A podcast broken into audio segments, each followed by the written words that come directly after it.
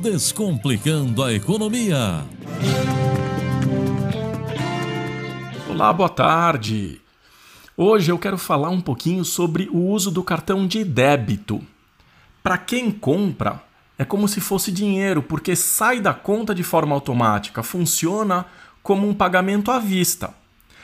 Para quem vende, o dinheiro também entra automaticamente, só que tem um custo. A vantagem para o comprador é a segurança, porque o cartão de débito é como se fosse um dinheiro que, para ter valor, precisa de senha. Além disso, o volume na carteira é menor. Afinal de contas, um cartão é bem menos volumoso do que notas de dinheiro. Já pensou, por exemplo, colocar na carteira 500 reais em notas de 10? Acho que até para dobrar a carteira ia ser meio complicado, né? E para quem vende, em especial os pequenos comércios, a questão do volume é importante, porque o valor entra direto na conta e fica pronto para o reuso. Antigamente era muito comum um comerciante sair no final do dia com um bolo de dinheiro até o banco. Convenhamos, estamos num país com altos índices de criminalidade, então não dá para ficar bobeando, né? Agora, o problema do cartão é, é o alto custo para o alto custo para o lojista. E pensando nisso, é que o Banco Central colocou um teto na tarifa interna do sistema. Isso deve diminuir a margem de ganho dos bancos e das operadoras de cartão. No dia 26 de março, o Banco Central publicou uma circular que estabeleceu que a partir de outubro o valor máximo de qualquer transação será de 0,8% e para a média da tarifa de intercâmbio, 0,5% ponderada pelo valor das transações calculada em base trimestral. Isso vai funcionar entre o credenciador e o emissor e deve fazer com que a taxa paga pelo estabelecimento comercial ao credenciador caia em média 39%. Isso não é novo. Em outros países, assim como Estados Unidos, Israel, União Europeia, Austrália, China, aqui na América do Sul também, uh, Argentina, essa limitação já é usual e as taxas limites têm em média 0,82%.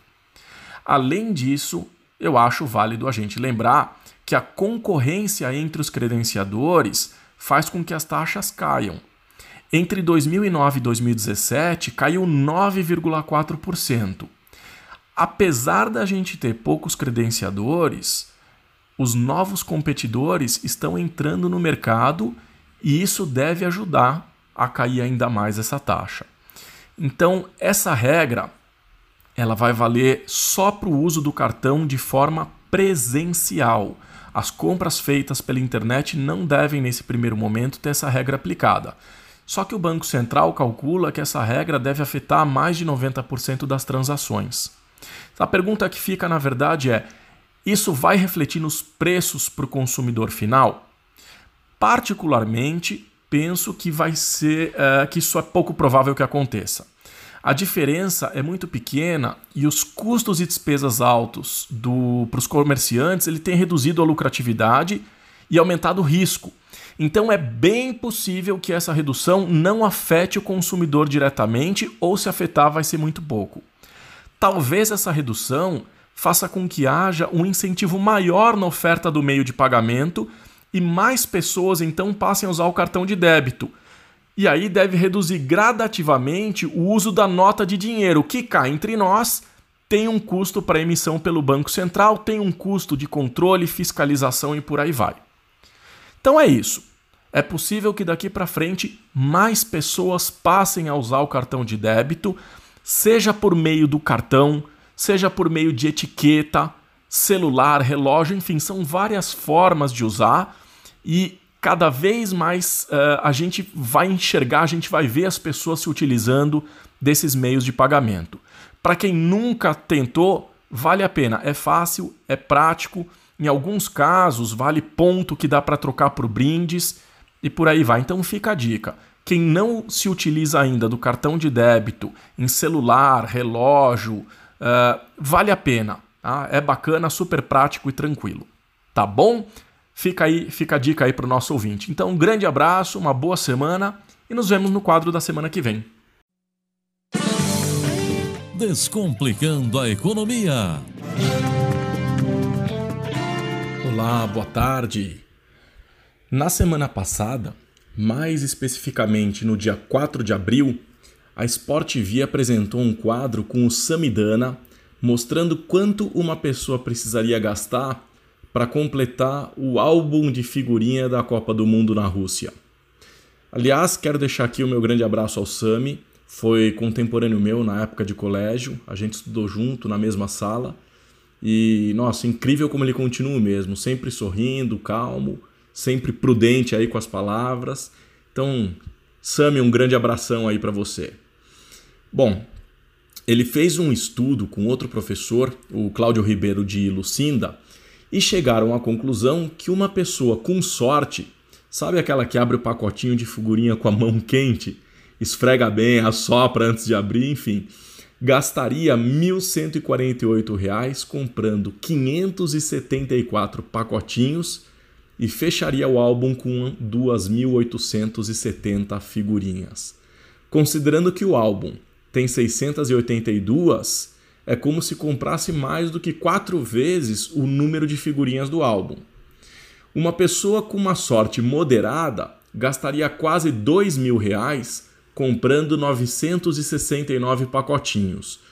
Uma pessoa com pouca sorte ia gastar R$ 5.354 com mais de 13 mil figurinhas. Bom, eu como sou muito azarado, Acho que nem com 10 mil reais eu conseguiria completar o álbum.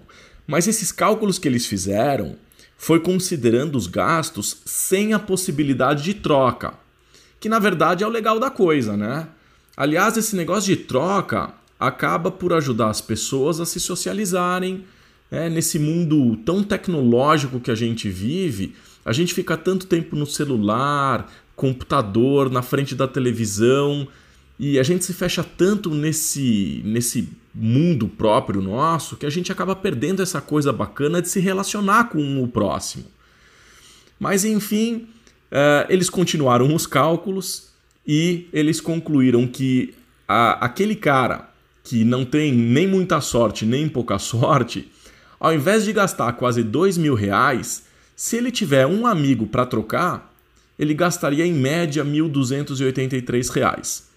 Trocando com 10 amigos, isso já cairia para 626 reais. E chega a quase 500 reais para quem troca aí com 20 amigos. Hoje tá super comum fazer troca na escola, o pessoal tá trocando em festa, banca de jornal, condomínio, até até em sessão na Assembleia Legislativa do Rio de Janeiro. Que coisa! Estão uh, trocando figurinhas. Afinal, uh, enfim, virou uma febre, né? E, e é possível que com 500, 600 reais as pessoas realmente consigam fechar o álbum. Agora, para quem tem isso como um hobby, é colecionador, é colecionador, enfim, gasta esse dinheiro por diversão, tudo bem, vai. Mas particularmente penso que a gente está saindo de uma crise econômica e esse é um gasto desnecessário, né? É, esse valor é superior ao da cesta básica de São Paulo, que em março fechou em R$ 437,84. Esse valor corresponde a mais da metade de um salário mínimo, equivale ao aluguel de um apartamento simples no centro da cidade de Campinas.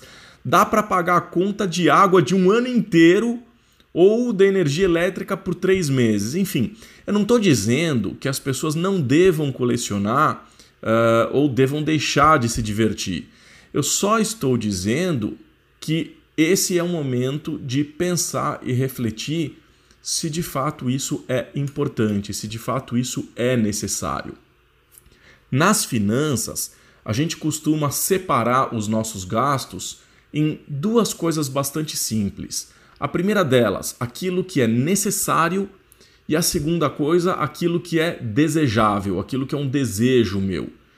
Esse é um momento da gente conseguir pelo menos pagar as nossas contas. Como a gente passou por um momento bastante complicado, tem muita gente certamente que está uh, devendo dinheiro no banco, ou precisou fazer um financiamento, está devendo dinheiro em roupas que comprou, em calçados, nas lojas, enfim. A gente passou por um momento bastante conturbado. Então, para aquelas pessoas que estão devedoras, estão com o nome sujo no Serasa, pessoal, vamos colocar um pouco a mão na cabeça e vamos entender que, de fato, figurinha não é o mais importante, apesar de ser bacana colecionar, é, é um dinheiro bastante alto, né? É muito dinheiro para colecionar álbum de figurinha. Então fica a dica aí para o nosso ouvinte uh, realmente repensar se isso é uma necessidade, se é legal uh, colecionar o álbum. E para aqueles que estão se divertindo, boa sorte, continuem colecionando, uh, vão trocar figurinha que é muito legal. Mas para aqueles como eu, que não acha isso importante e entende como supérfluo, uh, tem que guardar o dinheiro porque as contas não param de chegar. Tá bom? Um grande abraço, uma boa semana e até semana que vem. Descomplicando a economia. Olá, boa tarde. Na hora de consumir, os brasileiros estão usando cada vez mais o cartão de débito e procurando evitar o uso do cartão de crédito, em especial porque estão com medo de se endividar. Mas ainda assim, segundo a Associação Brasileira das Empresas de Cartões de Crédito e Serviço, a ABEX, o uso do cartão de crédito vem crescendo progressivamente nos últimos 10 anos. Se em 2007 eram feitas 1 bilhão e meio de transações à vista, em 2017 foram mais de 4 bilhões e meio, ou seja, mais que triplicou o uso do cartão. Qual a diferença do débito para o crédito.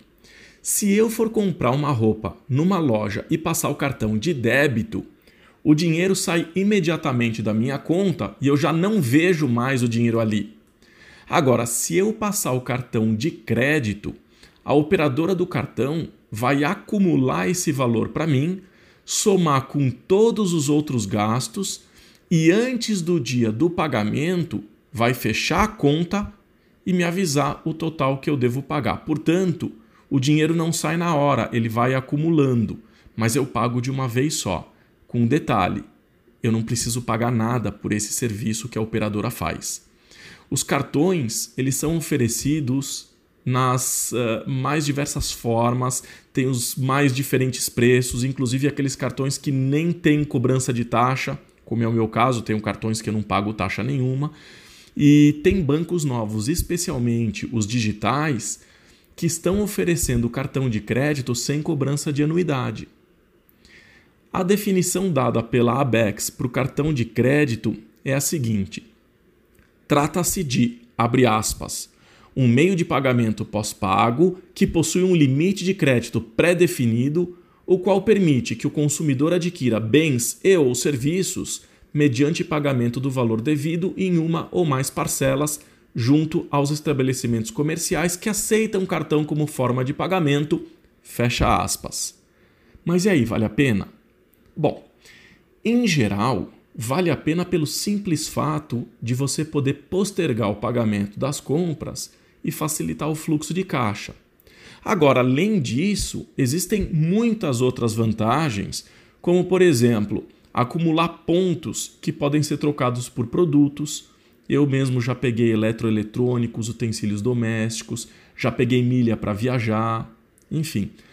Outra, via, outra vantagem são os descontos em lojas parceiras. Eu já comi muita sobremesa sem pagar um único tostão. Também já recebi desconto de 20% em loja por usar o cartão parceiro. E, enfim, existem outras vantagens, como, por exemplo, evitar de ficar anotando tudo aquilo que você está comprando, porque é possível depois você ver a lista daquilo que você comprou de forma online e o valor que você gastou. Uh, você pode olhar pelo aplicativo do celular tudo aquilo que você comprou, isso facilita muito o controle. Agora, atenção, né? É preciso fazer o controle. Por isso que dá mais trabalho. Então, a pessoa precisa analisar se vale a pena ou não ter também esse trabalho. Por mim, compensa e compensa muito. Semana passada, eu fui procurado por um ex-aluno que me disse ter interesse em parar de usar o cartão de débito e usar só o crédito. E me pediu alguns conselhos.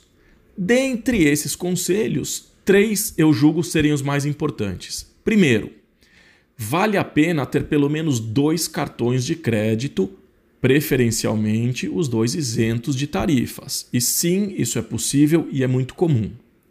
Segundo, se você é funcionário de empresa e recebe o salário em um dia do mês, não faz sentido você ter duas datas para pagar. Então deixe os vencimentos para a mesma data. Assim facilita o controle.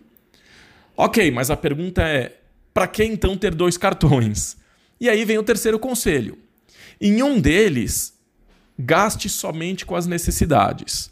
São as contas do dia a dia, as coisas que se referem àquilo que você precisa para viver. A exemplo de supermercado, uniforme, combustível. No outro cartão, você gasta com desejos e com supérfluos, como por exemplo, restaurante de final de semana, manicure, cabeleireiro, roupa para sair, enfim, tudo aquilo que dá para você viver sem. No final do mês, você vê quanto está gastando em cada um desses dois cartões e aí começa a repensar esses gastos. É bem provável que seis meses depois os valores comecem a cair e então começa a sobrar dinheiro na conta, que pode ser usado para investimento e não para gastar com outras coisas, certo? É importante fazer uma poupancinha e ter um dinheiro para os momentos mais difíceis, para momentos de acidente, além, óbvio, né, claro, de ter uma reserva financeira para poder fazer uma viagem, uma reforma da casa, trocar o carro, enfim, qualquer coisa que dê prazer em fazer. Afinal de contas, o dinheiro é para trazer conforto, não é isso? Muito bem. Hoje então eu fico por aqui com essas dicas de uso de cartão de crédito. Semana que vem estamos de volta. Um grande abraço e até semana que vem. Descomplicando a economia. Olá, boa tarde. Em meio às taxas de desemprego tão altas, muita gente começou a se virar, empreender, e o que não falta por aí são aquelas opções para o trabalho autônomo. Quem é que já não recebeu por e-mail, por WhatsApp, uh, no Facebook, até mesmo nas páginas da internet, aquelas ofertas para ganhar dinheiro trabalhando com internet em casa? A dúvida que fica é se dá para acreditar nessas ofertas e se dá para encarar esse tipo de emprego. Antes, uh, no entanto, é preciso deixar claro que não se deve apostar todas as fichas em um negócio novo, especialmente por envolver risco, inclusive risco financeiro. Não se deve colocar dinheiro comprando nenhum tipo de kit para começar a trabalhar é mais ou menos como se você fosse contratado por uma empresa e pedissem para você comprar sua mesa, cadeira e computador para começar o seu trabalho. É, não faz o menor sentido, então não caia na ladainha de pessoas que podem estar mal intencionadas. Nunca antecipe dinheiro para começar um trabalho. De qualquer forma, existem sim ofertas que podem ser interessantes, mas a maioria delas exige ou conhecimento técnico ou criatividade, algumas até um pouco de sorte.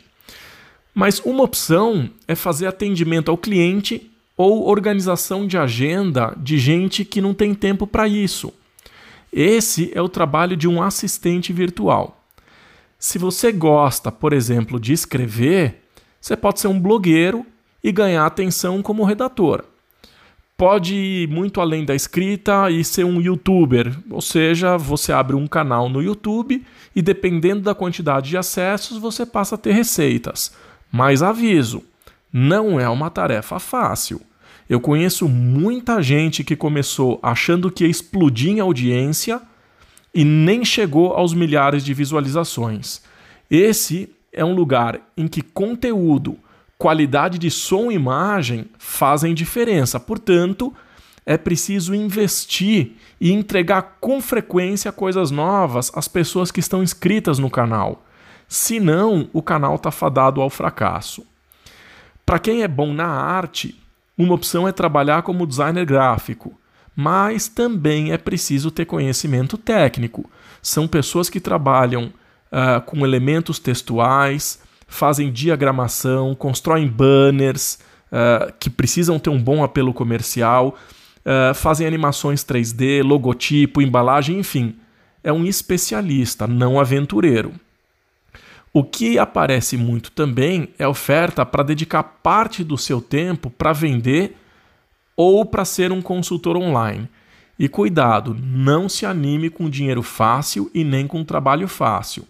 É preciso muita dedicação e conquistar a confiança do consumidor para conseguir vender na internet. Não é raro encontrar consumidor que prefere pagar mais pela idoneidade da empresa vendedora. São muitos casos hoje de fraudes em compras por internet e o consumidor brasileiro já está esperto. Então, fazer vendas por internet não é uma tarefa simples. Uma outra opção é para aqueles que têm muita experiência em uma determinada atividade e pode se colocar à disposição para ajudar virtualmente.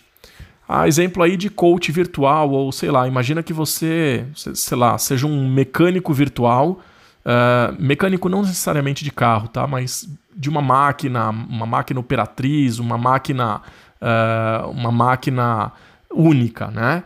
E então você pode eventualmente diagnosticar um problema só vendo a máquina com o uso do computador, lembrando que o computador traz imagem e som. Então, essa pode ser uma saída tanto para o cliente final, quanto, por exemplo, para uma segunda opinião para um profissional especializado. Então, essa é uma oportunidade interessante, mas são várias as oportunidades que estão aparecendo com a tecnologia.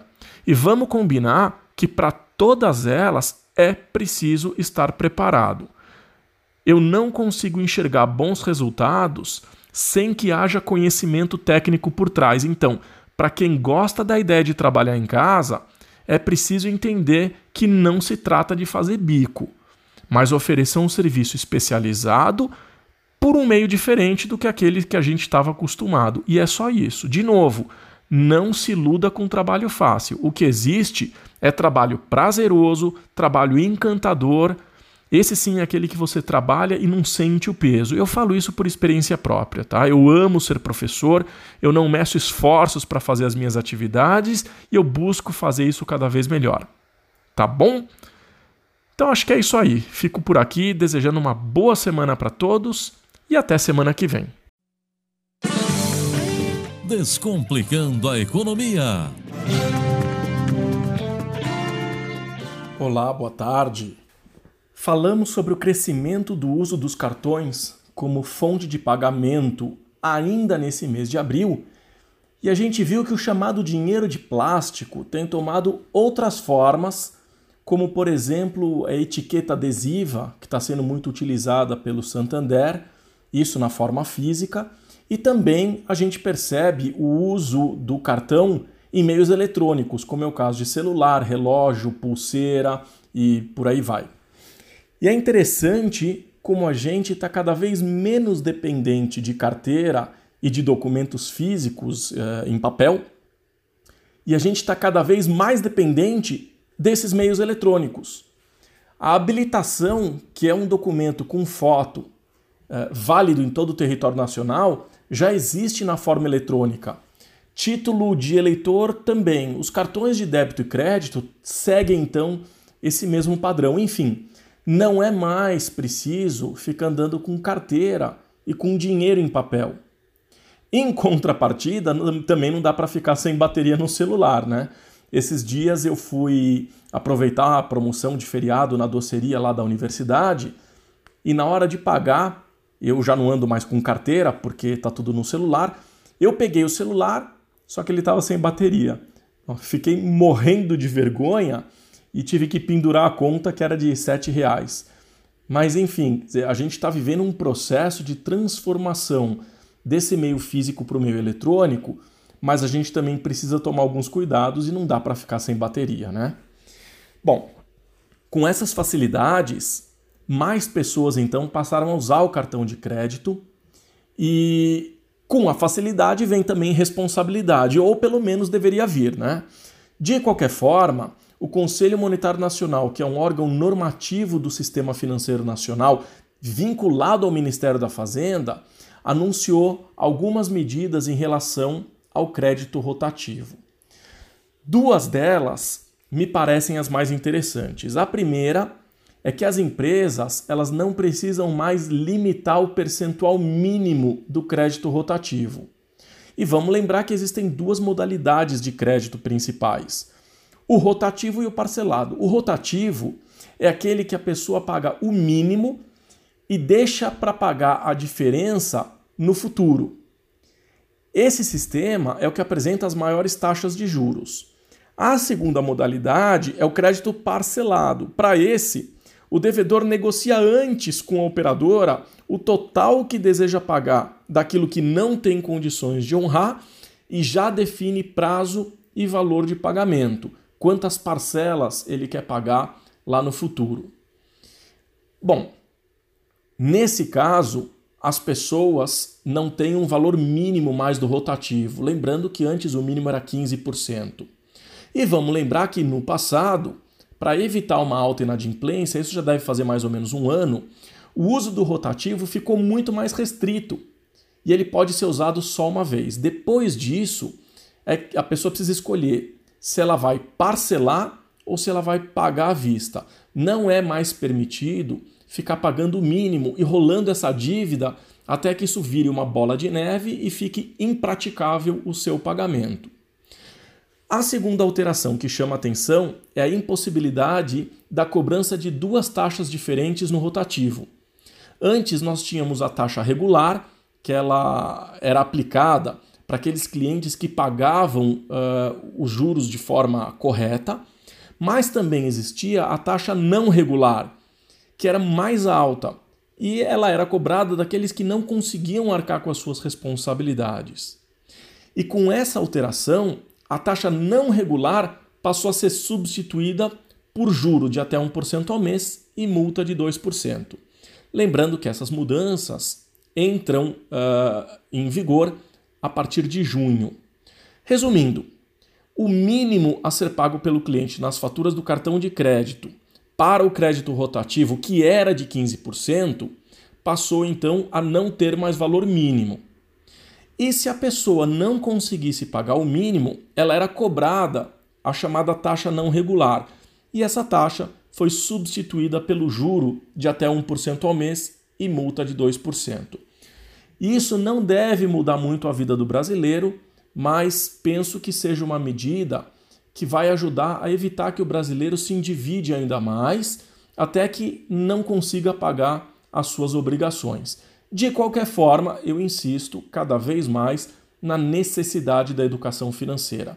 É importante a gente prestar atenção e é importante a gente se educar financeiramente. Tudo bem? Então é isso aí. Hoje eu fico por aqui, desejo uma boa semana e até o próximo quadro.